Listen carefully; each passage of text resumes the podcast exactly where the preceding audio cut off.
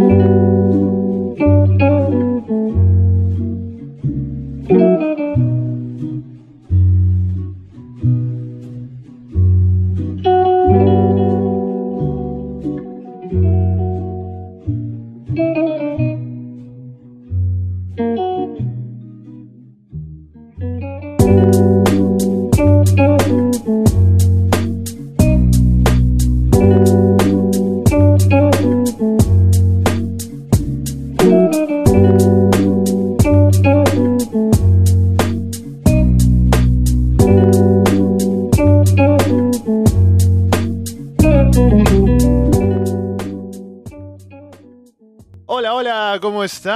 Bienvenidos a una nueva edición de Casualidades con doble S. Les saluda Alessandro Leonardo con doble S. Y bienvenidos a una nueva edición de este programa, la tercera ya. Les recordamos que estamos para que nos escuchen en Evox, en iTunes, en Spotify. Y les damos las gracias nuevamente por estar con nosotros para una nueva edición. Y en este caso, se trata acerca de un tema distinto a los que hemos visto hasta ahora. Tiene que ver más con la música y más con un tema bastante personal para mí, sobre mi experiencia mientras hacía... Bueno, voy a hablar sobre esto en pasado, lo que duele un poco, pero vamos a explicar más o menos de qué va este tema. Sobre el rap, el hip hop, la experiencia haciendo música. Y para eso tengo invitado el día de hoy a un amigo mío, mi compañero, mi, mi colega, ¿no? Mi, mi secuaz en esta aventura musical, en el rap, en el hip hop. Ali, Saga, ¿qué tal? ¿Cómo estás? Hola Alessandro, ¿cómo estás? Buenas noches. Aquí pues tratando de pensar y teniendo en mente también este, lo mismo que tú tenías en mente en ese momento, ¿no? Eh, de el hecho de que a qué nos iba a llevar en ese momento el rap, ¿no? Y qué es lo que pensamos ahora sobre el género musical en donde, bueno, yo aún sigo, creo. Creo que todavía sigo. Eh, y, y bueno, pues vamos a comentar algunas anécdotas y todo eso.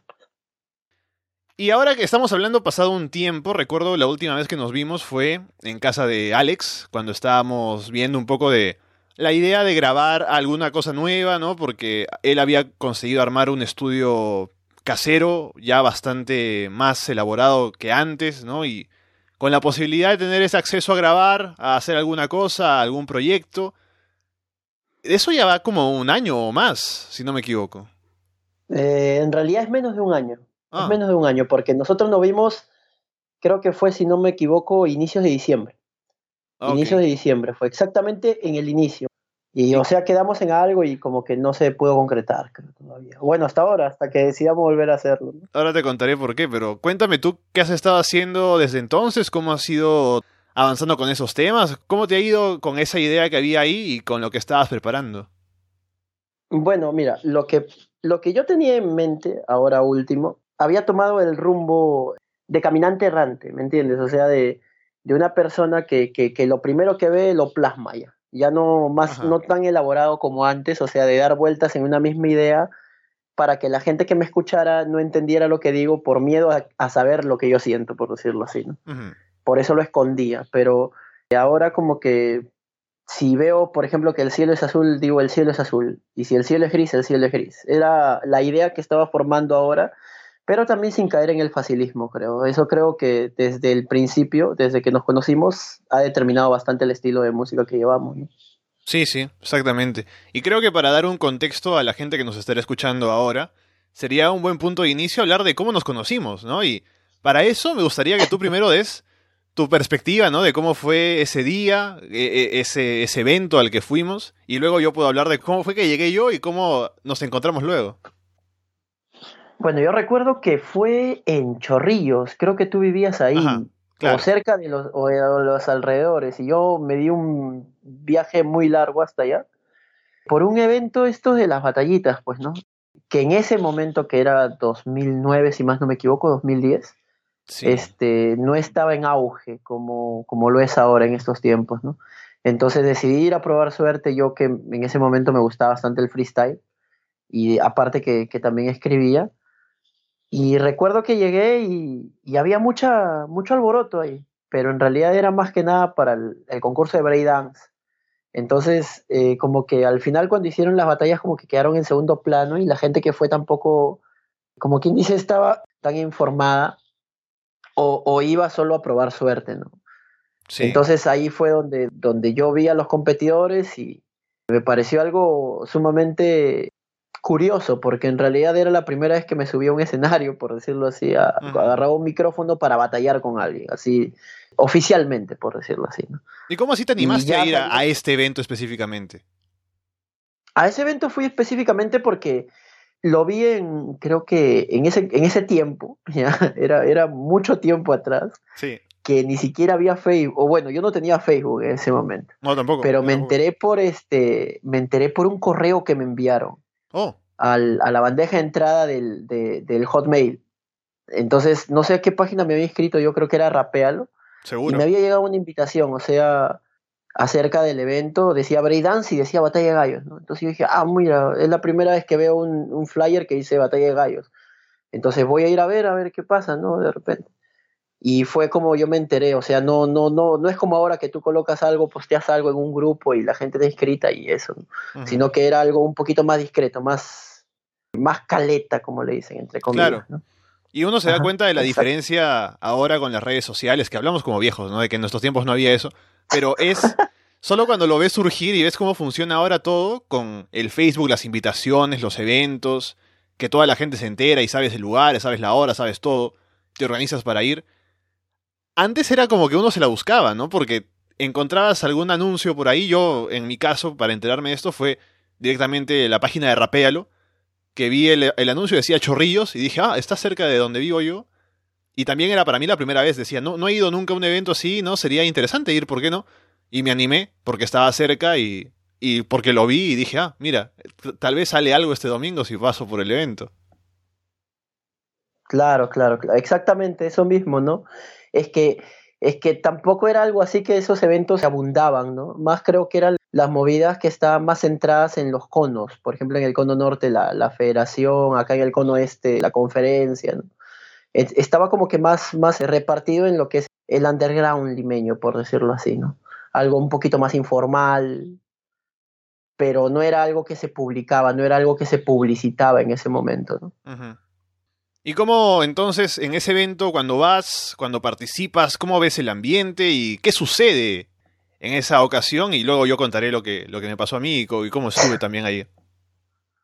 Sí, fue curioso porque, o sea, yo, yo entro y no recuerdo, creo que habían seis participantes, siete participantes. Creo que eran cuatro. Entonces yo, sí, creo que sí, ¿no? Creo que sí, no, no lo recuerdo. Y creo que también... Contándonos a, No, espera. Claro, contándonos a, a ti y a mí éramos cuatro. Ajá, eran cuatro o seis, no recuerdo ahorita. Yo creo pero, que eran cuatro, lo que sí solo fue como dos batallas como semifinales y luego una última. Mm, exacto, sí, sí, sí. Últimamente estoy creyendo bastante en el destino, ¿me entiendes? Y, yo creo que el destino quiso que no batallemos entre nosotros. Entonces, este, eh, creo que primero fue mi batalla o, la, no recuerdo eso. Primero fue la tuya. Es que cuando... yo, yo, yo, luego te digo por qué sé que fue la tuya. Oh, ok, ok, entiendo, entiendo. Entonces yo, yo me paro ahí y cuando, cuando yo, yo, yo estaba viendo los alrededores y cuando veía a los alrededores no había como quien dice algo que me atemorizara a que yo podía de repente llevarme la, el, evento, por decirlo así. Y justo el, participante que se enfrenta conmigo este, aparece de la nada y luego medía como dos metros, bueno. Y yo dije, wow, este, o sea, se le veía raperazo, pues, por decirlo así. Y, y tenía una, una, un manejo del frío un poquito bien, muy fluido, a diferencia de lo que yo era, que era más atacante. Y entonces ahí me toca con él y, me elimina, ¿no? De ahí siguió tu batalla, creo, y tú le ganaste al, al, otro pata. Sí, le gané. Y, luego te enfrentas al final al. Ajá, exacto. Entonces, como te digo, si yo hubiera ganado esa batalla, nos hubiéramos enfrentado y de repente íbamos por caminos totalmente distintos. Claro, claro, claro. Las cosas pasan por algo. Sí, yo como te contaba, me, enteré de ese, ese, evento y decidí ir. Y mi primer error fue llegar muy temprano, ¿no? Llegué a la hora que decía y obviamente a esa hora no es. Y me encontré con la gente en la puerta conversando un rato, ¿no? Y de pronto uno cuando iba avanzando el evento se daba cuenta que lo principal era el breakdance y la, la, parte en la que yo estaba interesado, que era que el breakdance también estaba, estaba todo interesante y todo, pero la parte en la que yo estaba más interesado, la parte del freestyle, era un momento del, del show ahí, pero muy corto, ¿no? Muy de segundo plano. Éramos, solo, éramos cuatro nada más que se habían inscrito. Entonces yo escucho primero tu batalla y digo, o sea, yo escucho las frases y todo y me gustó lo que tú hiciste y no dije por qué ganó el otro, ¿no? Luego, tal vez por la fluidez que tú mencionas, ¿no? Pero yo creo que tú estuviste mejor y te eliminaron. Y luego pasé yo, gané, ¿no? Gané. Y en realidad no, no hice mucho para ganar, porque no, yo no soy que, que, improvise demasiado. Pero gané de alguna manera. Y en la final me ganaron a mí. Y luego el momento crucial de todo esto es que, y por eso te, te, digo por qué sé que tú fuiste primero, porque yo me voy frustrado, no luego de perder, molesto, así, con, con el ánimo por los suelos, caminando a mi casa, y te encuentro caminando por ahí también, también molesto seguramente saliendo antes que yo, y te encuentro y, digo, ah, mira, ese es el tipo que yo escuché y que me gustó y, y que perdió, ¿no? En la primera ronda, entonces voy a hablar con él. Y me animé a hablar contigo y te dije, hey, ¿qué tal? Eh, me gustó tu, tu, improvisación y qué sé yo, y ahí fue cuando empezamos a hablar. Claro, claro, sí lo recuerdo. Eso, eso, o sea, es típico mío. Por ejemplo, yo soy, bueno, era estudiante de la uni, y aunque no creas el prejuicio, es por algo, ¿me entiendes? Mm. Entonces yo no soy muy, muy, muy que empiece una conversación, o al menos en ese momento, ¿no? Ahora por el trabajo y todo eso tengo que ser así. Claro. Pero en no, yo te digo, yo tampoco en realidad, y solo que en ese momento supongo que habrá sido porque como estábamos con, con, la oportunidad de conectar con gente que tenía nuestro mismo interés, dije, tal vez pueda hablar con e, este brother y, y tengamos algo en común, ¿no? Claro. Hay algo particular ahí, es que en el tiempo donde nos conocimos, no era que tú decidieses con quién, o sea, tampoco este, con quién hablar por el rap o con quién no hablar, es que no había nadie con quien hablarlo, ¿entiendes? Y era, era prácticamente una necesidad hablar de rap con, el, con la primera persona que, que, veas al principio, ¿no? Entonces, si conseguías una... A mí me pasaba frecuentemente eso acá, por ejemplo, por, por mi barrio. Yo veía a alguien que rapeaba y, por ejemplo, ¿no? En mi caso, este, no me gustaba cómo rapeaba pero yo me juntaba con él para, para hablar de rap, al menos para tener una persona que, que, que, que hable conmigo sobre eso, porque en realidad no, no abundaba en, ese momento este, la gente que rapeara. ¿Te acordarás la colaboración que hice con alguna gente de Chorrillos por algún momento? Que salió precisamente de ese evento, ¿no? Que hablé con alguien por ahí, me invitaron a ah, grabar alguna cosa, y que era, era gracioso porque yo iba con un estilo de rap en mi parte, ¿no? De, de la canción y luego él entraba con otra, cosa totalmente distinta, ¿no? Y, ah, era como que no, no, encajaba para nada, pero bueno, era una colaboración porque hay había necesidad de conectar con la gente. La verdad que sí, a mí también me, me, pasaba mucho, como te digo, aunque no creas, por ejemplo, este, contigo y con otras dos personas más, fueron con las que hasta ahora incluso yo mantengo comunicación acerca del rap, o sea, son gente que se ha mantenido en, el, en, la onda esta del rap.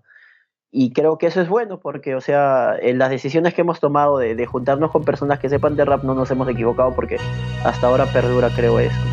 Ritmos suaves en los que caes, danzares, baile de números impares, son lares iniguales, animales de costumbre, tan de pensar en grande que mediocridad confunde, como andar conforme con lo hecho. No soy arquitecto porque nunca empezaría por el techo, no es la idea. Aún le escribo a Dulcinea bajo luz de vela, aún dejo que duela el dejar que vuele, cuerda con papeles que dejo secando al sol, es el 5-4 y su cantar bemol, imaginarias vorágines que alcohol causa. El hábil fácil es, no descansa. Ejercitar la danza compensa. Es pensamiento, piensa lento, pierde confianza. Intento siempre que recibas frases que te llevan consigo si consigues distinguirlas. Una danza suave y tenue mueve mi razón principal, razón verbal con variedad de rimas como un festival, un festín casual con un verso inusual, el cual hasta Baal se siente como un dios original. Pero que va, si vas con un verso hasta el Empire State, el freestyler es un vasallo mientras el rapper es un rey. No es una ley tampoco servil, quiero servir al rap como un comando porque de nada sirve ser un civil y no es difícil si viviera por solo algo mágico, lo real de una letra versus la ficción de un párrafo y soy como un abaco. Y cálculo rápido en vez de algo práctico con poco moderno y más de lo clásico en este ámbito. Aplico lo frágil y brusco y así busco estar contento. Sin fines de lucro, con un lustre ante usted, con un quiero antes que un tengo. Y mantengo mi posición con opción a retirada. Porque para estar en lo alto la trayectoria es empinada. Y entonces cuando empezamos a hablar ese día, yo creo que lo importante ahí fue ver cómo. Porque estamos hablando, ¿no? De que existe esta necesidad de hablar con la gente porque no conoces a muchos. Y a veces no encaja lo que tú consideras lo que es bueno en el rap, ¿no? Pero al hablar contigo, no sé si fue de inmediato, pero ya desde que te escuché improvisar, tenía esta sensación de que había algo ahí que se parecía a lo que a mí me gustaba del rap, ¿no? Y para, para aclarar un poco aquí que habrá gente que no sepa de, nada de lo que estamos hablando. ¿Será que el hecho de pensar un poco más las letras, ¿no? Más que solo, no sé, ir a, ir a lo fácil, se puede decir, es, que esto, no sé si suena ofensivo, pero a veces existen ciertos estereotipos del, rap, ¿no? Relacionado con, no sé, el crimen, la calle, las drogas, cosas por el estilo. Y a veces uno, no digo que esté relacionado el tema precisamente con eso, pero a veces el rap como que se simplifica mucho y nosotros que a veces nos preocupamos más por cosas como el ritmo de lo que se dice, eh, la estructura de las frases, ¿no? Las rimas que van por aquí y por allá, o sea, un poco más en la elaboración de las letras. Yo me di cuenta de que tú tenías un interés parecido al mío. Claro, y yo creo que radica más que nada en la influencia musical que teníamos ambos, ¿no?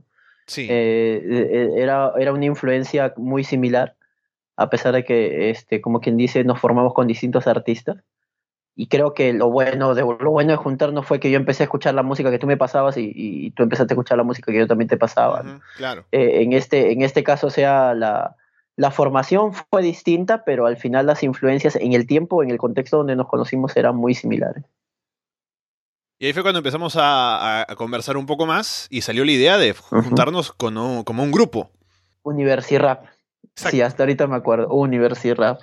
Y eso, eh, creo que esa etapa de Universirap fue el tiempo donde creo donde yo más me, ¿cómo te digo? Más rápido avancé en el rap. Eso, eso creo que para mí fue el, el gran avance, ¿no? O sea, de, de tanto escritura y de ritmo.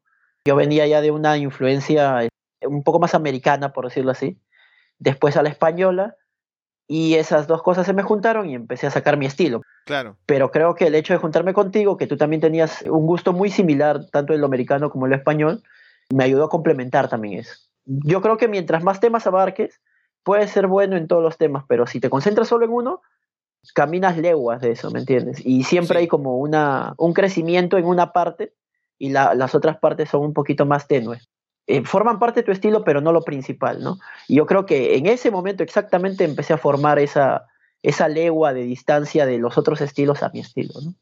Exactamente. Sí, yo, porque yo también sentí eso, ¿no? De que yo mismo como, como escritor, ¿no? Como, como rapero, mejoré bastante en esa etapa de Universo Rap porque, primero que tienes el apoyo de tener a alguien al lado que tiene una visión similar a la tuya, entonces te sientes apoyado como para seguir con lo que estás haciendo y crecer en eso que estás haciendo, que estás queriendo proponer, ¿no? Porque yo recuerdo que en nuestras conversaciones la idea era, hay que hacer algo que se distinga al punto de que cuando uno escuche o cuando se diga, ah, University Rap, tenga una idea de lo que va a escuchar, ¿no? Y tenía que ver con esto que ya decíamos, ¿no? Los, eh, las letras más elaboradas, ¿no? la preocupación por, por lo musical, por lo artístico, ¿no? esto puede sonar un poco presuntuoso, pero era lo que teníamos como meta. Y aparte, tener a alguien que sabes que, o sea, tú respetas el modo en el que escribe, ¿no? Sabes que escribe bien, también es un reto para ti para no quedarte atrás y para tener que mejorar tú mismo. Exacto. Yo creo que eso, eso es, es lo preciso, el resumen de todo es eso. O sea, tienes una persona, y en este caso tú, o sea, que no es cualquier persona. O sea, yo te escuchaba lo que, lo que, lo que rapeabas y era wow, yo decía, yo pensaba que era el único, por decirlo así, que, pensaba así, y es más, ni siquiera es algo tan similar, sino es algo un poco superior, dije, ¿no? Entonces va a ser bien difícil que en un fit, ponte, o en un tema como grupo, no quedarte atrás, ¿me entiendes? O sea, si, si tienes ese, ese, ese tipo de, de valla, por decirlo, mejoras, automáticamente vas mejorando, vas mejorando en cada tema, ¿no? Claro, y ese proceso también es lo que hace que cuando pensemos, porque para ese tiempo yo ya había tenido como una especie de proyecto previo con algunos temas que había escrito desde el colegio, ¿no? Cosas así. Que digamos tenían ya el interés que, que estamos explicando ahora, pero que obviamente al ser los primeros esfuerzos, luego cuando uno, porque en su momento cuando tú escribes estás orgulloso de lo que has escrito, ¿no? Te parece lo mejor del mundo, pero luego, pasado un tiempo, lo ves y como que ya no te gusta y eso es un problema también porque yo sé que te pasó algo muy grave con ese proyecto que tenías, el primero, ¿no? Con así son las cosas, ¿verdad? Exacto, sí, sí, sí. Ah, sí. Eh, lo que pasa es, por ejemplo, es que eh, la lección que se aprendió ahí fue muy simple. Eh, termina el proyecto, así es simple, termínalo. ¿Por qué? Porque si, si estás haciendo algo novedoso, no menosprecies a los demás porque esa idea que tú tienes alguien más la va a usar también. ¿Por qué? Porque así es, el, así es la evolución del estilo musical. si tú no lo sacas en el momento donde lo pensaste, alguien más lo va a sacar porque va a pensar en lo mismo. Somos ahorita 7 mil millones de personas y la probabilidad de que pensemos lo mismo, dos, tres personas y que sea rapero, ahorita sí es muy alta. Entonces, como buen matemático, por decirlo así, en ese momento la matemática la tenía aislada con el rap, pero ahora la junto y yo digo, oye, fue una estupidez no sacar ese proyecto. ¿Entiendes? grabé algunos temas, sí. Eh, cambié algunas letras, sí. Pero debió salir todo el proyecto en conjunto para tener la prueba de que yo pensé en eso, ¿me entiendes? Es como agarrar y sustentar tu tesis, ¿no? Eh, teniendo tus influencias bibliográficas y decir, mira, yo agarré todo esto y formé esto. Ahora, el siguiente que lo saque va a utilizar mi material para poder sacar lo suyo, ¿no? Es algo así. Y creo que el error más grande fue no sacarlo. Las letras siguen ahí, incluso. Tengo, tengo todavía las letras ahí en mi, en mi disco duro, en mi computadora. Y, y por ratos, hasta, es más, ahorita ya ni las puedo rapear por último, porque el estilo, el estilo de rapeo que tengo es muy distinto ahora, ¿no?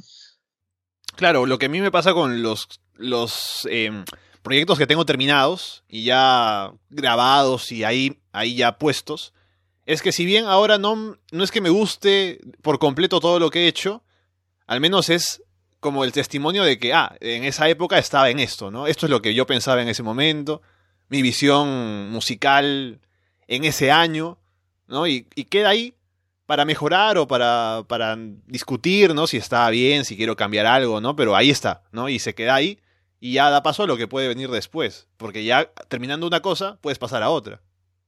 Exacto, sí, exacto, eso es lo principal.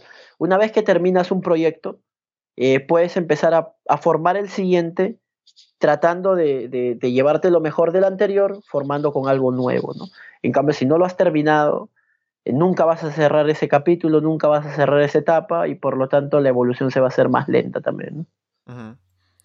Antes de hablar un poco de, lo que nos, sucedió, ¿no? cómo avanzamos con, el proyecto del grupo, ¿cómo fue que te interesaste por el rap? O sea, hablemos un poco de las influencias, ¿no? de lo que escuchaste y de cómo llegaste a animarte a escribir también. Ah, ok. Eso es, yo creo que mera casualidad también. Porque al principio, o sea, yo te estoy hablando ya cuando tengo unos 16 años, sí, 16 años, 17, disculpa, 16, 17 por ahí. Y el punto es que tenía un amigo que vino de Estados Unidos, que se llamaba Junior. Y este chico, este, no sé por qué carajos, pero manejaba un auto, un, un, Volvo, un auto, un auto, era un auto marca Volvo, a los 15 años ya, y manejaba como loco y todo, pero eh, recuerdo que ponía su CD de, de un grupo de rap llamado Bomb Tax, oh. eh, An Harmony. Y este, y lo ponía siempre, ah, y la música era pegajosa. claro, ya, claro. Entonces, sí, Bontax, ajá. Tienen un tema con Notorious Big, ahora que lo recuerdo. Sí, tiene un tema con Notorious Big y prácticamente Easy lo, lo descubrió, ¿no? por decirlo así. lo ponía, lo ponía y me, me llegó, aunque el estilo que ellos tienen es un poquito complejo, me llegó a gustar. O sea, yo no lo en ese momento, a la primera que lo escucho, yo no, yo no pensaría que Bontax es rap. Yo lo siento más R&B, por ejemplo. Entonces, este, al momento donde yo decía, me enamoré como quien dice esa música. Yo me imagino ese Volvo saltando como los hidráulicos, ¿no? Saltaba por los rompemuelles porque el salvaje no paraba ni siquiera en los rompemuelles. Estaba loco y, y nosotros estábamos más locos por estar dentro de ese Volvo porque, como quien dice, nos podríamos haber muerto por ahí, pero como somos ingenuos, como éramos jóvenes, un poco estúpidos, eh, para nosotros era este, algo más, como quien dice, bacán. Y aparte que le había puesto un subwoofer al, al, al auto. Uh. Y, peor todavía, ¿entiendes? O sea, ahí fue como quien dice mi primera experiencia en el rap. O sea, escuché rap. Eh, y después empezó a venir esta ola de, de, de, ¿cómo se llama? De las colaboraciones de, de las chicas que cantaban R&B con algunos raperos como Mariah Carey con Busta Rhymes, como este J. Lo, por ejemplo, con él, el Cool J. Entonces, eh, como quien dice, poquito a poquito iba entrando por, por, por, mis oídos el rap, ¿no? En una ocasión recuerdo haber visto en TV y salió una canción de Tupac, salió una canción de, de Notorious Big todavía. Como que me iba entrando hasta que, pucha, yo lo veía lejos, el rap lo veía como la salsa, el rap lo veía como el rock, lo veía así, o sea, como un género musical, listo, ahí quedó. El punto fue cuando yo empecé a escuchar rap latino, o sea, rap eh, en español, pero de Latinoamérica. Y la primera canción que escuché, recuerdo, de, así en español latino, latino, porque fue mucho después de escuchar el rap de España, fue la canción Mística de Orillas. Oh. Y tampoco, o sea, tampoco es algo que tú digas, oye, mira, sabes que eso es fácil de hacer, vamos a hacerlo, no. El estilo de Orillas también es diferente. Es muy diferente, ¿entiendes? O sea, tuve, tuve como quien dice, tuve una mano que me decía, no hagas rap. Eh, como quien dice, no hagas rap, quédate ahí y escucha, listo. Después vino, bueno, antes de eso ya había, ya había escuchado a el Verso, ya había escuchado a Nach, ya había escuchado a Zetapú. Entonces, este, como que me ponían el tope, hasta que empecé a escuchar rap peruano y, empecé por, como quien dice, algo eh, no tan elaborado. Recuerdo haber escuchado a Rapper School, sí, Rapper School. Y ahí fue donde el tope se me, se me puso este, se me quitó la mano encima y dijo, hazlo. O sea, yo dije, bueno, ellos también son, pero ellos son peruanos, ellos escriben y la verdad es que por todo lo que yo he escuchado no es complicado, decía, ¿no? En ese momento, ¿no? No es complicado hacer las letras que ellos hacen, dije. A, ellos se le nota mucho un porte bien, bien fuerte, un rapeo bien sólido, pero la, escritura en sí en ese momento, te estoy hablando lo que yo pensaba, era como que eso yo también lo puedo hacer. Es más, hasta lo puedo escribir en un rato rápido, dije. O sea, no es nada complicado. Ahora, por ejemplo, de ahí a escuchar algo más elaborado como Casey o como Natch, eso sí como que costaba, pero pasando el tiempo me di cuenta también que era algo posible, ¿no? Solo que cuando tú tratabas de alcanzarlos y escuchabas un nuevo material, te alejabas una legua más de ellos, ¿me entiendes? Igualito con, con toda la gente del rap. Ahí fue donde yo empecé a escribir. Y recuerdo que empezaba a escribir, pero escribía, escribía, o sea, no escribía temas, escribía líneas, párrafos. El punto fue cuando escuché a alguien freestylear, recuerdo, no recuerdo a quién ahorita. Y ahí fue donde yo dije, oye, pero ¿cómo puede rapear si, si no, no lo he escrito? Decía. Eso ya te estoy hablando por 2007. Y creo que ahí fue donde yo dije, ah, esto es complicado, voy a intentarlo. Lo intentaba, escribía, rapeaba, ya empezaba a hacer como quien dice el proceso. ¿El proceso cuál es? escribir y rapearlo, ¿me entiendes? Entonces, si escribías, rapeas, estás completando la fase, por decirlo así. Pero yo antes solo escribía o solo rapeaba o, me imaginaba algo y lo rapeaba un ratito, pero era la primera vez que estaba haciendo las dos cosas ya compactas. Ya estaba pensando en la escritura, cómo la iba a rapear. Y creo que ese era el fin del proceso, al menos eh, a corto plazo. Y luego el freestyle, ¿no? Lo primero que te saliera de la mente era un poquito más sencillo porque escribías. Las palabras las conocías porque escribías creo que ahí parte la esencia de lo que es tanto la escritura para los temas como la, la habilidad para el freestyle. Que a partir de lo que tú escribes empiezas a freestylear y no al revés, porque si es al revés se complica mucho más la cosa, ¿no? Sí, ya me hablarás un poco más de eso, que lo hemos conversado en algún momento, la relación entre el freestyle, el rap, eh, la escritura y cómo a veces uno contamina el otro, pero en cambio con lo mío, yo brevemente, yo también recuerdo que la música, al igual que tú, el rap lo tenía como, bueno, lo escucho ahí, ahí existe el rap de Estados Unidos, ¿no? Snoop Dogg, Eminem, la gente, que, o sea, la gente que suena, ¿no? Tupac, Notorious Big y todo lo demás. Pero no le prestaba demasiada atención más que ser un género que sentía que era, era bueno, no me gustaba, pero no le daba demasiada importancia. Y también el momento en el que a mí me impacta es cuando escucho rap hecho en español. Y recuerdo siempre claramente la primera canción que escuché y que me pareció o sea, que despertó algo en mí el interés por, conocer un poco más, que era Desahogo de Vico Sí. Que recuerdo además haberlo oh. escuchado con el videoclip, porque me parecía que sale en... Si no es en MTV, que no creo ahora, debe haber sido en algún canal como de... De los que van después en la televisión, ¿no? Qué sé yo. Ritmos son latinos, ¿no? No es el otro, H, H, H1, no, no HTV. Esos tiempos donde, donde se cantaba rap y se hacía una coreografía. Sí, sí, sí, me acuerdo. Sí, sí. No, y, yo recuerdo haber escuchado ese, ese tema y que me parecía. Porque tenía mucho de. Porque Vico sí es alguien que siempre escribía dando. Ah, con la idea de dar algún mensaje en la letra. A veces eh, no era tan elaborada. O sea, estamos hablando de su tiempo, ¿no? Porque es uno de los primeros. obviamente, comparado con lo de ahora, pues no suena elaborado. Pero en su momento era impactante para mí escuchar cómo ponía las rimas, ¿no? Y tenía un mensaje y daba sentido a todo lo que decía. Y obviamente al ser en mi idioma, pues entendía más y decía, mira esto, qué interesante. Entonces yo apenas escuché eso, me despertó el interés y intenté escribir algo, ¿no? Algo parecido a, ese tema de Vico, sí. Pero obviamente no salía tan bien, o sea, no, no, no, no me encontraba todavía con todos los detalles como para escribir una buena letra. Entonces lo dejé. Y, pero seguí escuchando rap. Y pasado un tiempo, recuerdo que lo que me convenció de que podía escribir fue escuchar a Nach, por ejemplo. O o escuchar a Cartel de Santa, por ejemplo. Escuchaba eh, rap de acá como Rapper School, igual que tú, ¿no? Pero al escuchar a Nach, no sé por qué, pero me vino la idea de que, mira, quiero hacer algo así. Quiero hacer algo elaborado, quiero hacer algo que vaya más allá de lo que, de lo que uno puede pensar en su primera idea de lo que es el rap. Porque sus letras en el disco este Poesía Difusa me parecían geniales. Y por eso me animé un poco más a intentar escribir. Y fui, fui mejorando yo mismo, ¿no? Y recuerdo que lo que me ayudó, curiosamente, algo que no tiene mucho prestigio, pero que a mí me ayudó bastante, fue hacer batallas escritas por internet, en un foro por ahí. Y recuerdo haber ganado un concurso entre gente de España, de Venezuela, ¿no?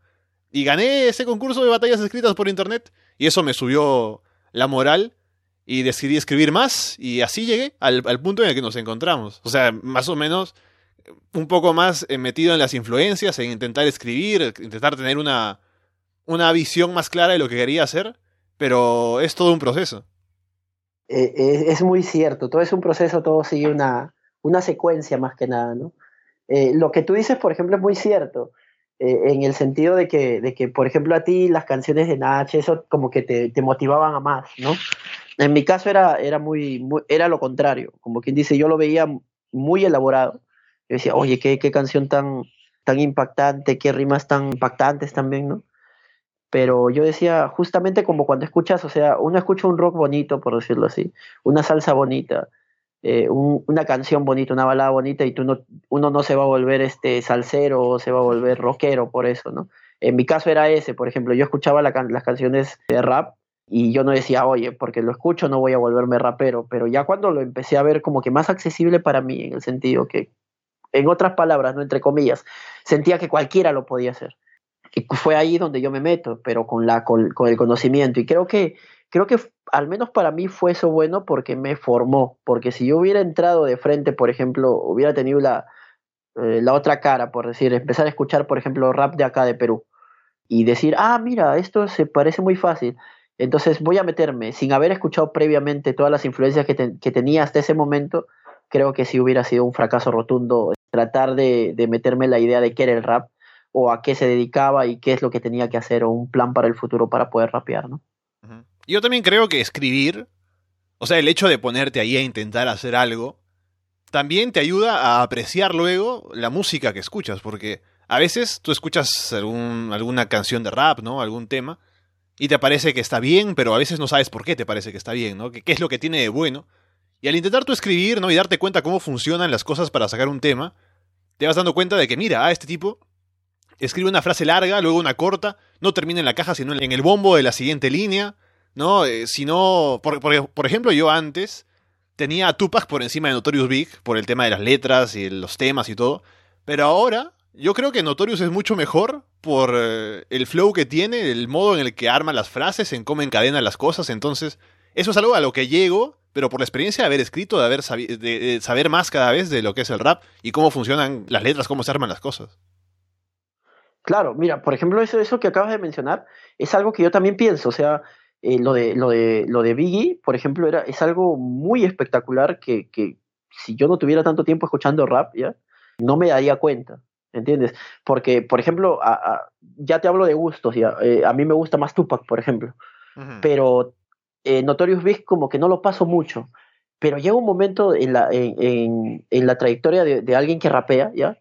Donde tú tienes que escuchar la música hasta que la que no te gusta para poder saber cómo rapear, ¿me entiendes? O sea, no se vuelve, no se vuelve un gusto, se vuelve una obligación, se vuelve como una tarea y tienes que escucharlo. Entonces yo escuchaba a Biggie y yo dije, ya, bueno, este pata no me gusta, no me gusta como, pero vamos a intentar hacer su estilo para variar un poco, pero no se puede. O sea, yo decía eso, llego al momento y puta, no se puede. Entonces esta es más complejo de, de, lo que uno piensa.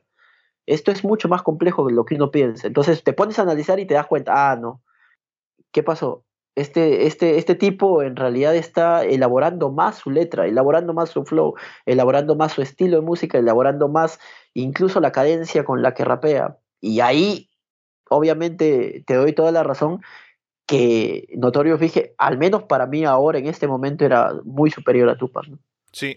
Yo antes, te digo, yo cuando hablaban de cuál es el mejor rapero de todos los tiempos, y siempre estaba Biggie arriba. Yo no entendía por qué. Yo decía, bueno, tendrá su reputación porque por en su tiempo, ¿no? Por lo que significaba, pero a mí me gusta más, por ejemplo, Talib Kweli, Mos Def, ¿no? Además para hacerme el, interesante por ah. hablar de raperos underground. Pero cuando uno escucha, y ahora yo, yo puedo decir claramente que Biggie es el mejor rapero de todos los tiempos. Sí, yo también, yo también estoy de acuerdo en eso. Yo también estoy de acuerdo en eso y creo que creo que es lo más justo que hay hasta el momento, ¿no? Aunque yo también estaría por ahí un poco inclinado por lo de Nas de repente, ¿no? Más que nada por la letra.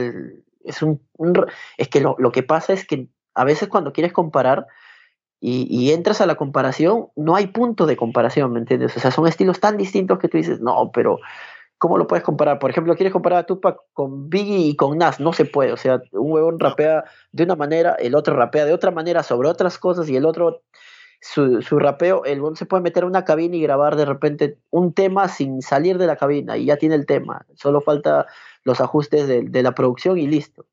Eso fue algo, por ejemplo, que, que, que, Nas hizo, por ejemplo que Tupac de repente no podría. O, por ejemplo, ver a Snoop Dogg cantando One, Two, Three, and O sea, ese, ese, estilo de, ese estilo musical que tienen es muy diferente como para poder compararlos.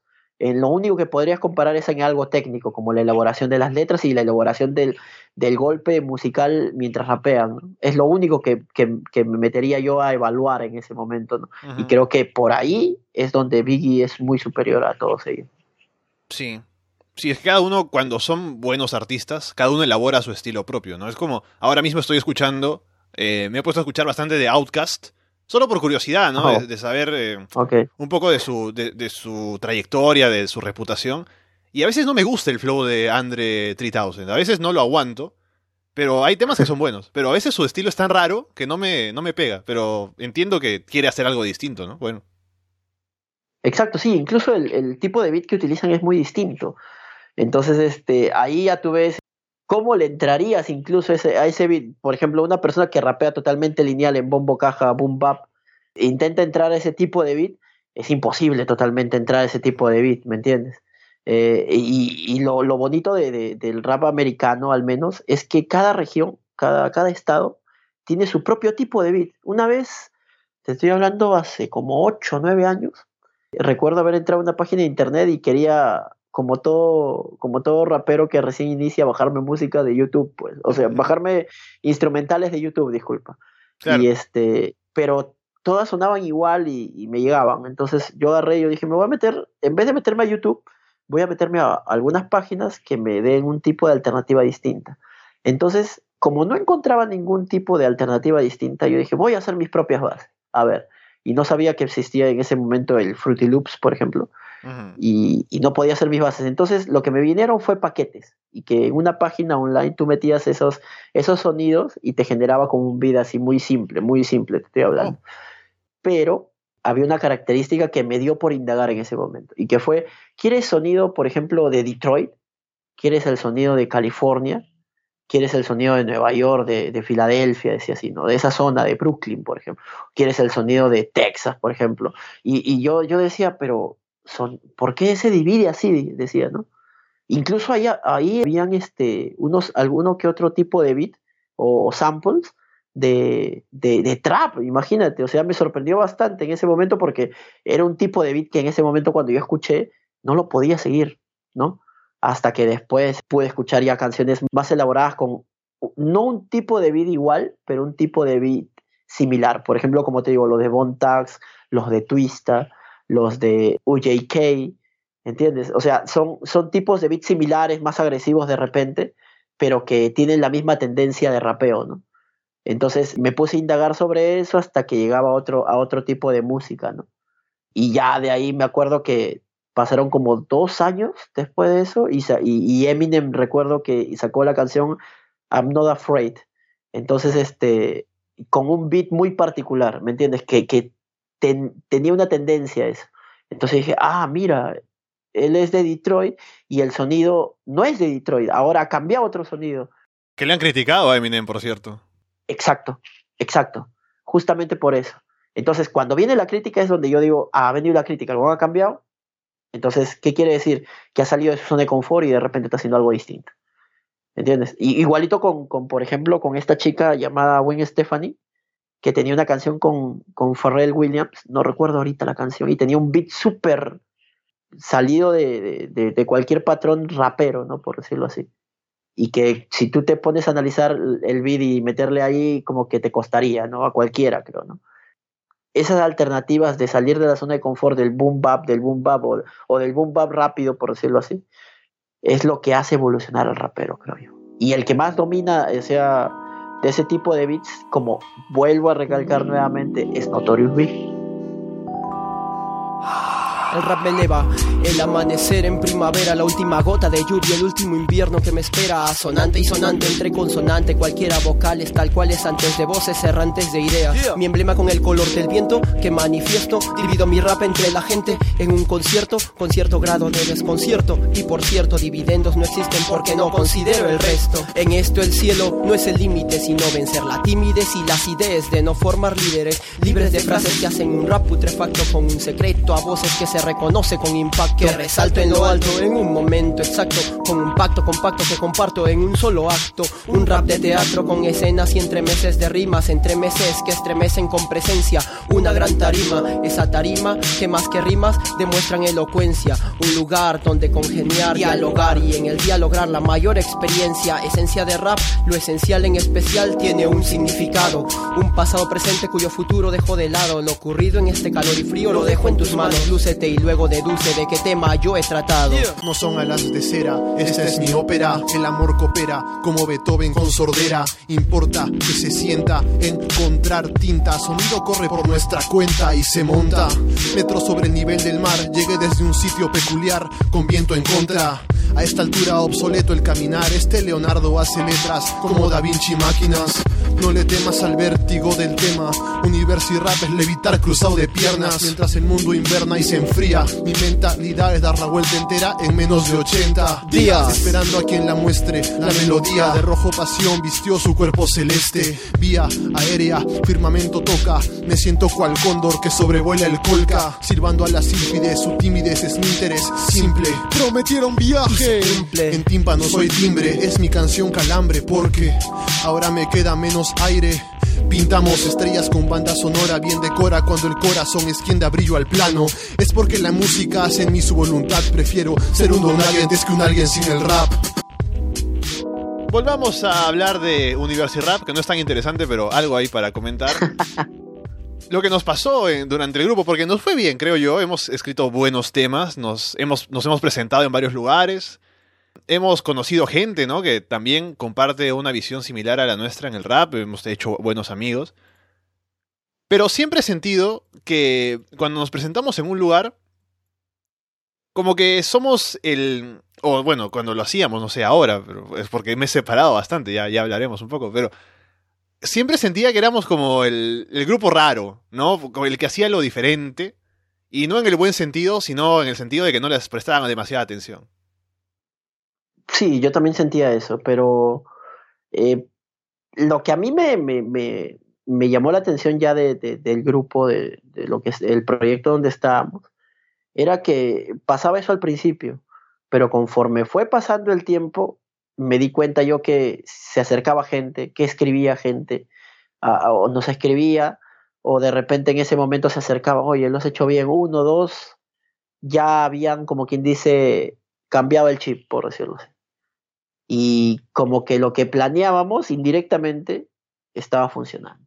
Y creo que ahí en ese momento debimos ya impulsarlo y no se pudo hacer en ese momento. Creo que nos hubiera ido mucho mejor si lo hubiéramos seguido haciendo, ¿no? Sí, al menos en mi caso yo puedo decir que pasó la vida real, ¿no? Que por el tema de tener que cambiarme de carrera, la universidad, el estudio, ¿no? Empezar en la San Marcos y está terminando recién ahora Ah, fue un problema para mí manejar los tiempos y mm, no pude continuar como hubiera querido, escribiendo, ¿no? Dedicándome a, hacer las letras, a hacer los, los, proyectos. Entonces no, o sea, se puso en pausa eh, hacer un, un disco, ¿no? Un, un, proyecto que teníamos ya algo avanzado, algo pensado, pero no llegó a concretarse nada, ¿no? Y eso fue lo lamentable. Lo que, lo que teníamos ahí en, en planes estaba bien, pero no pudimos darle ese último impulso. Exacto, y, creo que una, una de las razones fue también este, la distancia, creo que fue muy importante. Y segundo era que, al menos de mi parte, yo creo, yo creo que, me, que tenía que escuchar un poco más, o sea, tenía que escuchar un poco más de rap, creo yo. Y formarme un poquito más en ese aspecto para poder consolidar algo, porque en ese momento era una persona que cambiaba bastante de idea. Yo decía, quiero escribir esto, luego quiero escribir lo otro, quiero escribir lo otro. Tenía tantos proyectos que, que no los llegaba a cumplir ninguno. O sea, ¿entiendes? Y, cuando tú venías era un proyecto distinto al otro proyecto que estaba formando, al otro proyecto que pensaba hacer. Entonces, en ninguno de los tres lo hacía bien, por decirlo así. Pero cuando llegábamos a consolidar una idea, por ejemplo, te digo, con los temas que terminamos y que, y que cantamos, resultaron muy bien, por ejemplo. Eh, eh, ahí sí, sí, hay que reconocerlo. Creo que las letras cambiaron bastante el chip de la gente, al menos acá en el este, donde nos presentamos más. Incluso la misma gente nos, decía, oye, ¿sabes qué lo haces bien? Oye, hay que sacar un tema. Incluso conocimos gente, como tú dices, eh, que, que, hacía lo mismo que nosotros y empezó a aumentar el número de personas. Increíblemente, ahora me causa gracia. Ahora me doy cuenta que las modas son un poquito más cortas entre sí y por ejemplo hace un par de años la, toda la gente ya escribía, o, no, no, no escribía, sino tenía la tendencia a hacer lo mismo que nosotros. Mm. Mira cuántos años después, estamos, nosotros estamos hablando de 2010, 2011 y eso. Es mucho de repente. Y la gente en el tiempo en que, como que, nos ignoraban, básicamente, ¿no? En el que hacíamos algo y de pronto lo que resaltaba era el estilo que era, por decirlo de alguna manera, más a lo típico ¿no? A lo ruidoso, ¿no? A lo de saltemos, levantemos. Este, yo digo, yo digo hip hop, tú dices representa, ¿no? Cosas así. claro, e, eso por ejemplo era lo que más este, abundaba, ¿no? Y lo que más gustaba también. Entonces, como que cuando nos ignoraban, bacán, ¿no? Ya, chévere. Bueno, de repente algo estaremos haciendo mal. Pero pasan los años y toda la gente, toda la gente, o sea, empezó a a agarrar ese estilo, a cantarle a la soledad, a cantarle metafóricamente alguna cosa que sentían, después vinieron los temas de amor, después vinieron los que se creían ovnis, después vinieron los que se creían, este, ahora todos son millonarios, ¿no? Eh, claro. Un montón de cosas, o sea, es hacia dónde sopla el viento y creo que, como te digo, si hubiéramos avanzado en ese momento tendríamos, como quien dice, la, toda la justicia y todo el derecho de decir, oye, nosotros hicimos eso primero. Se nos ocurrió a nosotros, apostamos por eso y no falló. Y yo creo que, que eso en realidad pasó, porque yo hasta ahorita, ahorita por ejemplo, sí, no te voy a negar, que, que aunque no quiera de verdad, porque no quiero escribir como antes, me sale escribir como antes, ¿me entiendes? Es como si yo me hubiera formado para eso toda la vida. Entonces, me siento y un día estoy diciendo, ah, el sol está en la ventana pero no está en la ventana, digo. El sol está detrás de mi ventana y está fuera del mundo y está en el centro del sistema solar. Y ahora digo, el sol está detrás de mi ventana. Ay, y lo único que pienso es en que el sol me está molestando porque no me deja dormir, por ejemplo.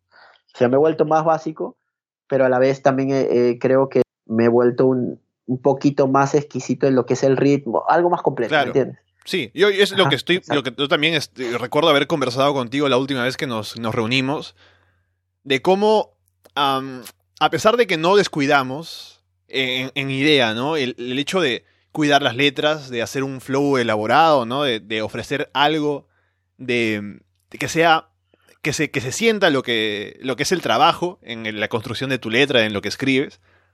Pero ya no, al menos yo ya no tengo el interés en, escribir cosas demasiado elaboradas o demasiado metafóricas porque me suena como que muy esforzado. Eh, hablando de mi propio estilo, ¿no?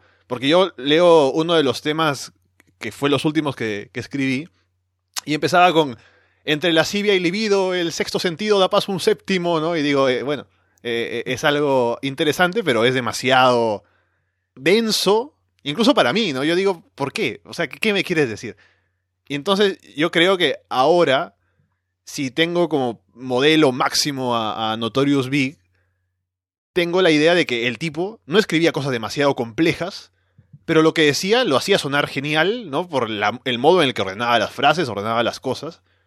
Y claro, no, no, es que esto niegue la idea de meter ahí alguna frase que sea algo ingeniosa, mezclando cosas, metáforas y cosas por el estilo, pero no hay por qué centrarse solo en eso, ¿no? En meterle demasiado adorno a la letra.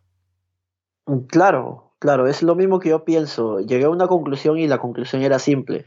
Hay gente que escribe lo que nadie ha escrito y hay gente que fluye como nadie ha fluido. Hay gente que tiene un flow que nadie tiene, ¿entiendes? O sea, es, son cosas que se trabajan aparte, son cosas que también son importantes. Entonces, es lo que yo, por ejemplo, eh, pensé, ¿no? Yo dije, ya, bueno, ya dije todo de esa parte al menos de mí. Y quisiera decirlo de otra manera, ¿no? Quisiera decir, por ejemplo, si el sol me ilumina en la cara, estoy molesto, pues entonces el sol me ilumina la cara, ¿no? No quiero decir, el sol está detrás de mi ventana y cómo me verá y de repente qué me pasará, ¿no? Es muy distinto. Y, de repente en esa misma amargura sale un flow distinto, un estilo distinto, una fluidez distinta, ¿me entiendes? Entonces, este, son cositas que uno se va dando cuenta mientras más escucha.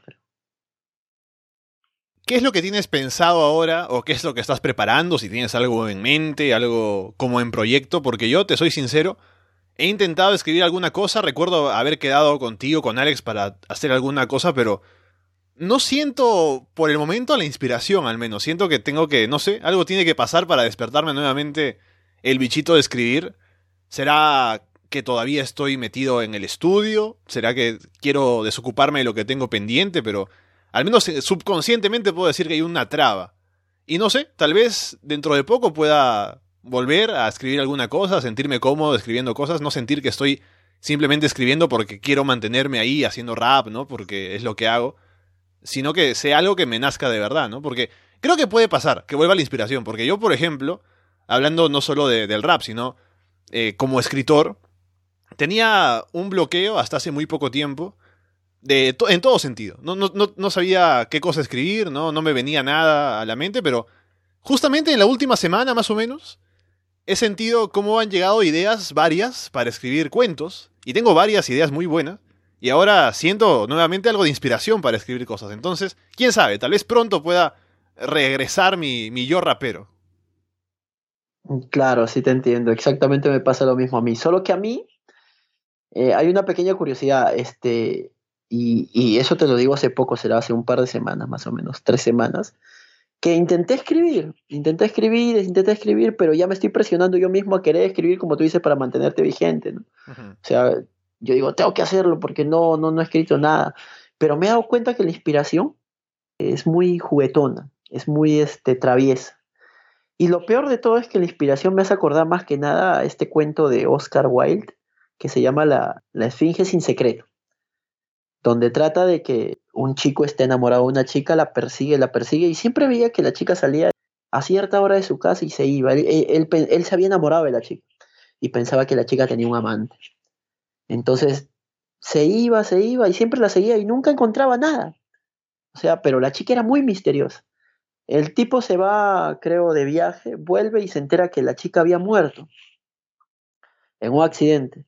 Entonces él decide averiguar por qué la chica salía siempre, por qué salía, con quién se encontraba, cuántos pretendientes tendría. Entonces va a su casa, la atiende la, la, creo que es la madre o no sé si es la, la ama de llaves, y le pregunta, oye, pero ella siempre salía, dice, ¿por qué sale, no? Cuando tiene un amante de repente, era tan misteriosa esa vida que ella tenía. Y la, la ama de llaves le dice, no, no tenía a nadie, no tenía amigos, no tenía nada y ahí te enteras que eh, el contexto del cuento es que el chico le está contando a otro, a uno de sus amigos, esa historia mientras están bebiendo. Y le dice, en realidad ella salía, pero no había nada. Era como una esfinge, pero sin secreto. O sea, en realidad era, era como quien dice una trampa, ¿entiendes? No había nada detrás. Era solo un juego. Y ese es exactamente con lo que yo comparo la inspiración. La inspiración es así, tú la sigues pensando que por ahí está la respuesta, pero en realidad solo está deambulando y no hay nada todavía. Tienes que saber cuándo entrarle, ¿no?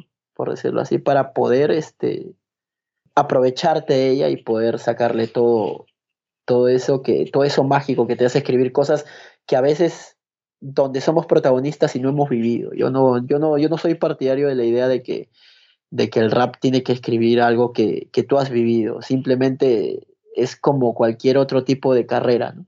Donde tú te tomas un personaje y puedes escribir lo que tú quieres, ¿no? Tomando como punto de partida el personaje que tienes. Claro.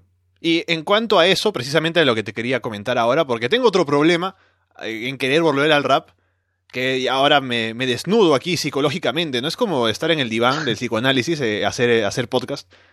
En mi caso también, ahora si quiero ponerme a, hacer rap nuevamente, tengo que hacer que esta personalidad mía, ¿no? El, personaje del, rapero, pueda convivir con la persona que soy ahora, ¿no? Porque estoy cerca de ser profesional, de ser profesor de, de, inglés, de literatura. Entonces, ¿cómo puedo hacer que funcione eso al lado de hacer rap, ¿no? Ese es el problema también para... O sea, porque uno ya tiene una personalidad hecha en la adultez y tal vez el rapero fue el que te acompañó durante la adolescencia. Entonces, ¿cómo haces que ahora vuelva a manifestarse? Claro, ese creo que es la parte más, este, más difícil de todo, convivir tu yo rapero con tu yo profesional y con tu yo mismo de personal, ¿no? Esa es la parte más difícil, creo yo. Yo creo, mira, eh, yo en un tiempo le dediqué mucho tiempo al rap y creo que era mi yo adolescente. Eh, le dediqué mucho, mucho tiempo al rap, incluso como tú dices, ¿no? Dejando mi carrera de lado, a veces mi, mi propia vida personal de lado. Y el hecho de que, de que haya vuelto a mi vida personal, a mi vida profesional, este, me trae un confort muy bueno, muy, muy bueno. Y creo que eso es lo que yo necesito para poder volver a escribir. Que esté en una situación buena. Y la situación buena, en este momento, el rap me gusta un montón. Me, me gusta tanto que a pesar de no, haber, no estar vigente ahorita, me gusta tanto que no voy a dejarlo porque todo lo que hice no, no me permite dejarlo. Pero también sé que, hay otra parte de mi vida que también estuvo de lado y que necesito recuperarla, por decirlo así, que es mi vida profesional. Claro. Y, cómo las hago convivir es muy simple. Eh, y la respuesta es muy simple y está allí. El tiempo que tú dividas para hacer las cosas, el momento que tú le des, te comento así algo más, más fácil para no, no alargarlo tanto, es yo me siento a veces, estoy trabajando y pongo un beat y me pongo a improvisar o empiezo a escribir algo cortito y lo empiezo a rapear y llega un momento donde no me gusta lo que hago. Entonces, ¿sabes lo que hago? Paro la base, paro de escribir y digo, ahorita no es un momento para rapear. A veces estoy jugando, estoy con los videojuegos ahí que me encantan también y estoy rapeando y luego mucho mejor. Este es el momento de rapear, pero tengo que seguir jugando para poder rapear, porque si paro, no me va a salir. Entonces, hay momentos, y creo que hasta que encuentre el momento exacto donde yo pueda rapear, hasta ese momento creo que voy a dejar las cosas como están. Yo creo que ya estoy muy cerca en realidad, porque ya le estoy encontrando el ritmo de, avance al rap, o sea, encontrarle su tiempo, encontrarle su momento porque hay que ver las cosas realmente como son. Y es que cuando tú convives con el rap, no va a estar tu vida profesional ahí, ni tu vida personal. Cuando te bajas del rap y vas a la vida profesional, tampoco está el rap, ni tampoco está tu vida personal. Y cuando está tu vida personal, aleja lo profesional y el rap también. Creo que esa es la mejor manera de convivir con las tres cosas a la vez. Sí, bueno, habrá que ver cómo funciona esto. Si hacemos un regreso a Universidad Rap, ¿no? Esto para, para, que se cierre el documental, ¿no? Esto que estamos haciendo es como, básicamente, Straight Up of Compton, ¿no? Vamos a cerrar la historia para que quede bonito. es muy buena referencia, claro. Y ahora, para ir cerrando el, programa, que ya vamos conversando durante buen tiempo, ¿qué estás escuchando ahora? De pronto alguna cosa nueva, ¿no? Porque el rap se ha convertido en Estados Unidos, al menos, en el género más popular, ¿no? El, del que más se habla, el que hace más dinero. Drake está en la cima del mundo. Entonces, hay muchas cosas que suceden ahora y que son muy interesantes de ver en el rap comercial el último disco de Eminem es muy bueno. Yo lo he escuchado y hay un par de temas que, me parecen, que me parecen muy buenos. Que son el regreso a sus raíces, básicamente, ¿no? Después de los últimos álbumes que no habían convencido del todo. Entonces, ¿cómo, cómo ves ahora la escena? ¿Qué estás escuchando? ¿Qué, te parece? Mira, yo soy un poquito más este más hardcore en ese aspecto.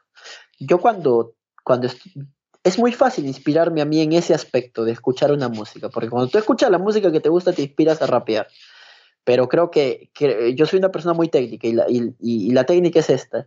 Yo no tengo que empilarme con la música que me gusta, tengo que empilarme con la música que no me gusta, porque si me empilo con la música que no me gusta, saco mi, mi máximo, por decirlo así, con la música que me gusta. Entonces lo que estoy haciendo ahorita es escuchar este, eh, un, par de grupos, unos cuantos grupitos de por ahí, que no me gustan tanto, pero los escucho más que nada para saber. O sea, qué técnica utilizan, por ejemplo, he estado escuchando bastante a Drake, he estado escuchando este, a este chico, este Zetangana, también, mucho. He estado escuchando a, a Post Malone, ¿ya? He estado escuchando también este a... Incluso he vuelto a escuchar a... Que tiene una canción, no, no recuerdo ahorita el nombre. El otro es French Montana. Sí. Este, incluso he estado escuchando a Orillas y a Vico sí. Oh. Y, y, al último que escuché, esto, incluso mira, eh, para que veas lo, lo, salvaje que he estado ese día mientras iba en el bus, con un montón de tráfico, estaba escuchando una tiradera de, de Coscuyuel, imagínate. Oh.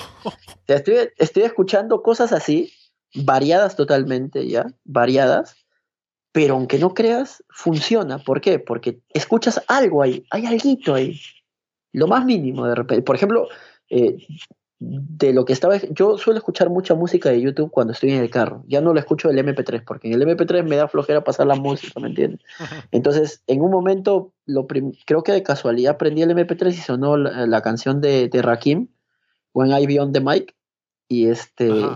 Y estaba escuchándolo como siempre, no disfrutando porque me gusta, y encontré una parte que me encantaba, y la, la repetía cada rato, solo esa parte, que era la tercera estrofa, donde entra en el beat, y me encantaba esa parte. Entonces, ah, mira, he descubierto algo, pero justamente lo descubrí por escuchar otra cosa, ¿me entiendes? Claro.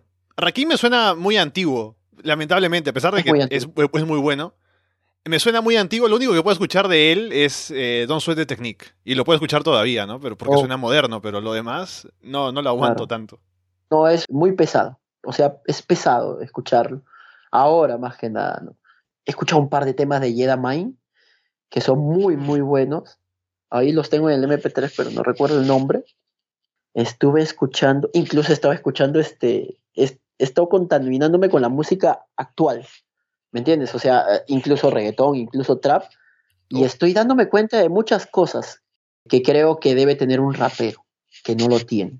Y es el simple hecho de tener un equipo y una buena producción. Eso creo que hace que el, que el rap americano sea muy, muy comercial y bueno a la vez. Existe el rumor de que a Drake le escriben las letras. Obvio, le escriben las Eso yo no, no lo dudo tampoco, eso yo no lo dudo. Eh, estoy seguro de que le escriben las letras porque hay una producción ahí, ¿me entiendes? Ese es, eh, Drake es un producto, a diferencia de Eminem, por ejemplo, que es un artista, ¿me entiendes? Eh, Eminem, por ejemplo, te escribe las letras, pero también se ha avispado, ¿me entiendes? Ha agarrado, ah, tiene su grupo y ahora, ¡pum!, un estudio de marketing y te sale, oye, vuelve a tus raíces. Lo, lo pasado está volviendo a ser muy comercial ah, bueno, lo, volvemos a hacer, pero con algo de, un plus. Entonces están empezando a trabajar, están empezando a hacer del rap una industria. Y eso es lo que me gusta bastante. ¿Por qué? Porque están empezando a tomarse en serio las letras que ellos mismos están rapeando. Yo creo que acá en Perú debería hacerse lo mismo. Y creo que se hace de mala manera, porque en vez de hacer lo que Eminem hizo, están haciendo lo que Drake está haciendo. ¿Entiendes? O sea, se están volviendo el producto y, el, y tú sabes que las modas son pasajeras y en cualquier momento, ¡pum!, se desploma. Un buen cimiento siempre hace una, una, buena edificación, entonces no se va a caer, pero si te pones solo, si, lo, si pones un edificio encima de la tierra, obviamente cualquier movimiento se va a caer. Pues. Yo me he puesto a escuchar eh, también rap moderno de Estados Unidos. Estoy con J. Cole, que me parece bueno. de, lo, conocido es, es, es, muy bueno. Ah, también Logic, el último disco de Logic me parece genial, que es un oh. concepto, es un disco de concepto, ¿no? Que hay discos que son solo acumulación de temas, ¿no? Que escribes por ahí, los pones, pero creo que Logic lo que hace en su último disco es, tiene una idea global y cada tema aporta esa idea y me parece muy bueno. También me ha gustado lo que he escuchado de Odyssey, que me parece bueno también. Oh. Ah, es demasiado bueno. Y también, bueno, he escuchado, como te digo, algo de rap antiguo, ¿no? Me he puesto a escuchar eh, Ghostface Killa, eh, eh, Scarface, estoy con, ahora con Outcast, ¿no? Así que me he puesto un poco a escuchar lo antiguo y también algo de lo moderno, así que estoy ahí un poco nutriéndome. Y ahora a ver qué, es lo que se me puede ocurrir a partir de toda esta influencia, ¿no? Lo que yo tengo planeado para un regreso de University Rap triunfal sería un videoclip, así como Gucci, ¿no? Con, con el dinero, ¿no? Con, presumiendo de lo que tienes, pero en, en un mototaxi, ¿no? En un cono, sería genial. Yo veo que muchos este, presumen, por ejemplo, de, dinero y salen con pitbulls y, y rottweilers, ¿no? Yo llevaría a mi perrita Sasha, ¿no? Que es un perro peruano calato, ¿no? No tiene pelo para nada. La llevaría y la sentaría ahí, que te mire con cara de mala, ¿no? Mientras yo rapeo. Es lo que se me vendría a la mente ahorita, de verdad. Ahora está muy de moda el, eh, eh, el, ritmo, el, de doble beat, ¿no? Que en su momento era lo raro, lo que no se usaba, se usaba muy poco, que la gente los ponía en una improvisación y no sabían cómo agarrarlo. Y ahora está en todo lado. Exacto, sí. Eso es algo muy peculiar, mm, recuerdo yo. Es que la gente, ahorita en, lo que es freestyle, está, este, ¿cómo te digo? A ver, no, no equivocada ya, sino que seguía de, de otro freestyle para hacer un nuevo freestyle, con un beat hecho para freestyle. Antes, por ejemplo, cuando se hacían esta batalla de freestyle, la gente agarraba un beat existente, por ejemplo, este Ternera Podrida, ¿no? la de, la de Satu con, con Chota, por ejemplo. Beats así bien conocidos y la gente rapeaba sobre ellos y, se insultaban y toda esa, esa nota, ¿no? Pero ahora hacen beats que no son beats, o sea, de, de, temas, sino son beats exclusivos para que tú hagas ese freestyle, ¿me entiendes? Entonces sale un pata, rapea sobre ese beat, viene otro freestyler y copia el freestyle, o sea, no el freestyle, sino el estilo del freestyler que está rapeando sobre el beat hecho para freestyle, ¿me entiendes? Entonces yo creo que ahí hay un punto donde ya el hip hop, o bueno, el rap, mejor dicho, y las batallas se han separado. ¿Entiendes? O sea, ya se separaron. Ahí yo ya no, o sea, creo que las personas ya no tienen por qué discutir tanto. Si ya se separaron cada uno por su lado y listo. Otra cosa hubiera sido que, que nos hubiéramos mezclado y ahí creo que se hubiera hecho una mezcolanza muy, muy mala, creo yo, porque son cosas totalmente muy distintas. Y es algo que, por ejemplo, a mí no me gusta, entonces yo agarro, por ejemplo, si quiero tirarme una improvisación, un freestyle, agarro una base de, de, algún tema que haya escuchado o, o, de algún grupo y me pongo a freestylear sobre eso. No, es muy difícil que yo agarre un, un beat de, de, de, un, de un pata que hace beats para freestylers o para hacer un freestyle, porque te juro de verdad, no es nada en contra de eso, pero es que no me gustan ese tipo de beats. Yo digo, pucha, que ya, el, beat monótono, pucha, de repente el bajo no, no, no, no, no me convence, de repente el bombo no me convence. ahí tengo que soltar un, un tipo de, de, frase que suene, porque me, me, obliga a hacer algo que yo no quiero, ¿me entiendes?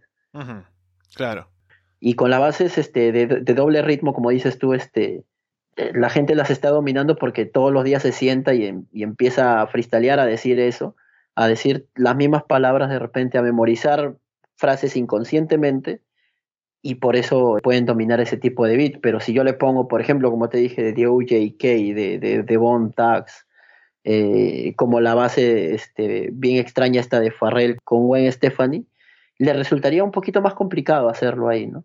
Lo mejor que le podía pasar ahorita al rap es que esas dos cosas se separen y ya se separaron. Creo que ya ahí no hay nada que reclamar, creo.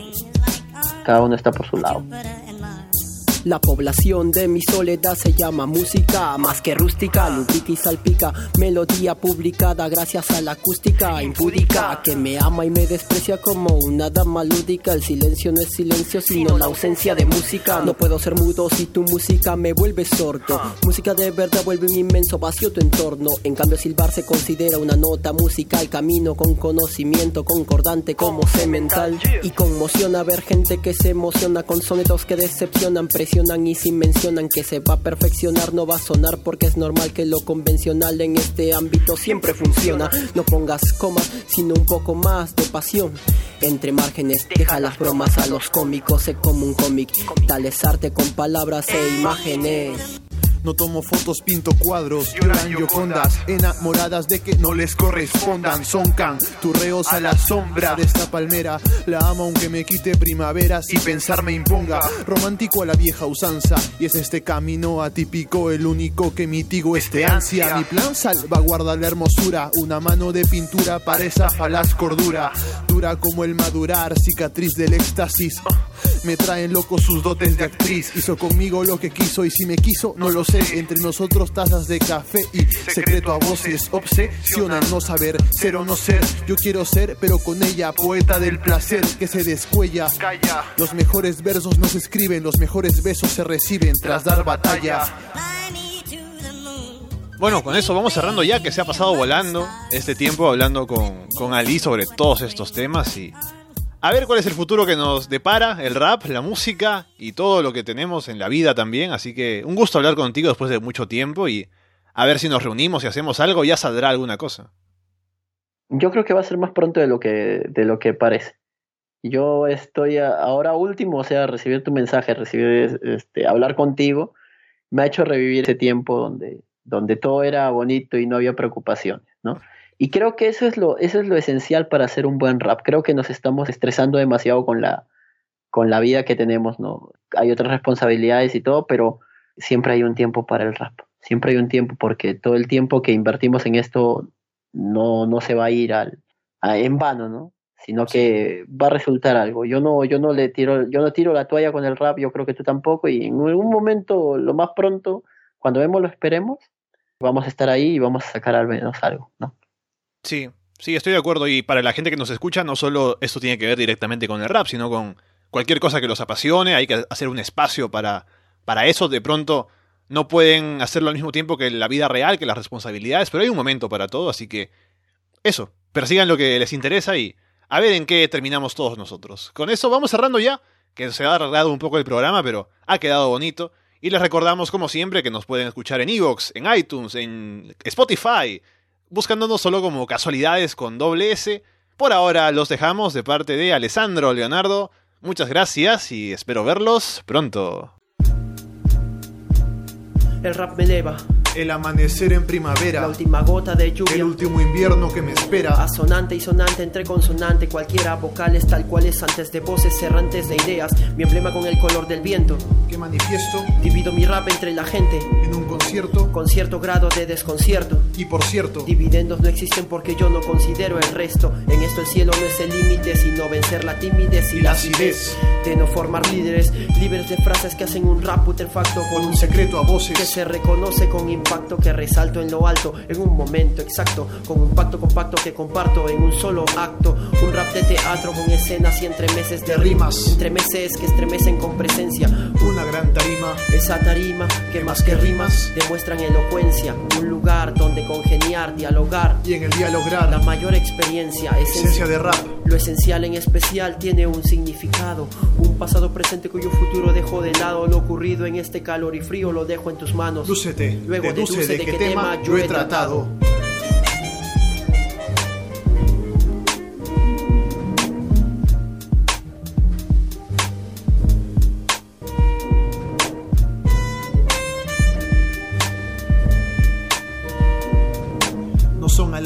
Alas de cera, esta es mi ópera, el amor coopera como Beethoven con sordera. Importa que se sienta, encontrar tinta, sonido corre por nuestra cuenta. Y se monta. Metro sobre el nivel del mar, llegué desde un sitio peculiar. Con viento en contra. A esta altura obsoleto el caminar, este Leonardo hace letras como Da Vinci máquinas. No le temas al vértigo del tema. Universo y rap es levitar cruzado de piernas mientras el mundo invierna. Y se enfría. Mi mentalidad es dar la vuelta entera en menos de 80 días. Esperando a quien la muestre. La melodía. De rojo pasión vistió su cuerpo celeste. Vía. Aérea, firmamento toca. Me siento cual cóndor que sobrevuela el colca. Silbando a la de su timidez es mi interés. Simple. Prometieron viaje. Y se cumple. En tímpano soy timbre, es mi canción calambre porque ahora me queda menos aire. Pintamos estrellas con banda sonora bien decora cuando el corazón es quien da brillo al plano. Es porque la música hace en mí su voluntad. Prefiero ser un don nadie antes que un alguien sin el rap.